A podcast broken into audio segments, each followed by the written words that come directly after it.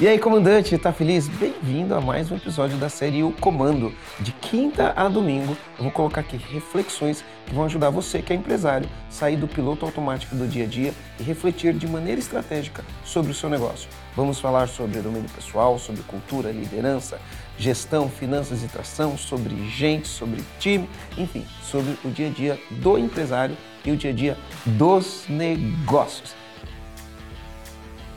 Quais os princípios para delegar tarefa? Eu, eu, já falei isso em várias palestras. A delegação é a melhor ferramenta que você tem para desenvolver os funcionários. Quando você delega alguma coisa para alguém, você está falando para a pessoa: você tem o que precisa para fazer a tarefa. Isso é um voto de confiança. Então, se você está pensando em delegar, você está no caminho certo. Então, eu vou falar aqui de, uma, de, de algumas maneiras gerais, algumas coisas sobre delegação que vai ajudar muito você a fazer uma delegação efetiva. Primeira coisa que você tem que pensar quando você vai delegar é se você está delegando as coisas para a pessoa certa. Porque não adianta delegar as coisas para a pessoa errada. Então essa é a primeira coisa que você tem que pensar. Eu estou delegando isso para a pessoa certa? Porque se você estiver delegando, delegando para a pessoa certa, suas chances aumentam. Segunda coisa que você tem que pensar, tá? É, pense o seguinte: quando você vai delegar uma tarefa para alguém, você precisa explicar essa tarefa.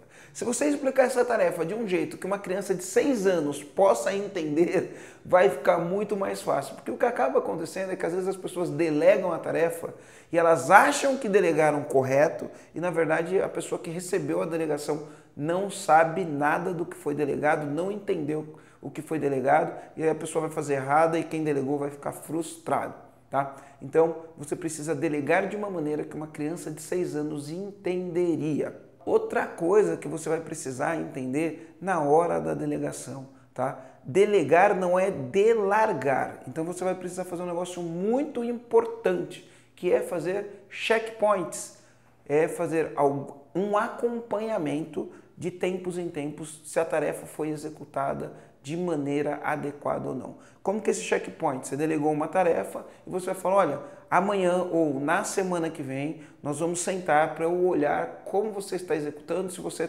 está executando bem essa tarefa ou não. E no dia do checkpoint você precisa sentar com, com a pessoa tá, para entender se isso está sendo feito ou não. Uma dica de checkpoint. O que pode acontecer é que quando você delegou a tarefa, é, a pessoa não fez por um motivo ou por outro, ou fez errado alguma coisa ou outra. E muitas vezes a gente pergunta para a pessoa que recebeu a tarefa: por que, que você não fez? E essa pergunta é uma pergunta que ela só atrapalha. O porquê você não fez ou por que você fez errado é uma pergunta que só atrapalha. Por quê? Porque coloca a pessoa numa posição de justificativa.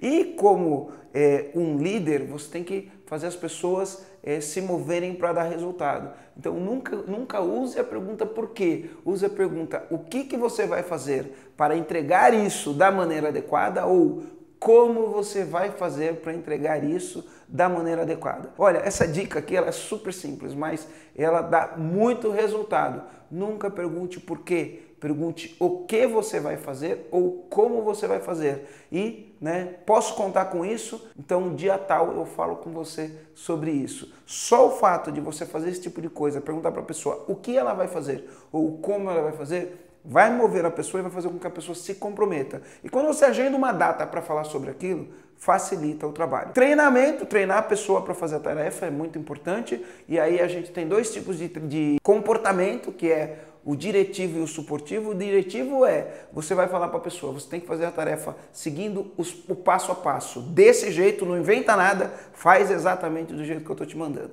Tá? E o suportivo é que apoio você precisa para fazer essa tarefa. Então, algumas tarefas devem ser diretivas, outras tarefas devem ser um, um, comportamento de apoio. O que, que você precisa de mim para realizar essa tarefa da melhor maneira possível? E aí você dá o apoio ou o suporte que a pessoa precisa. Se você usar essas coisinhas simples, você já vai ter uma delegação muito mais eficiente.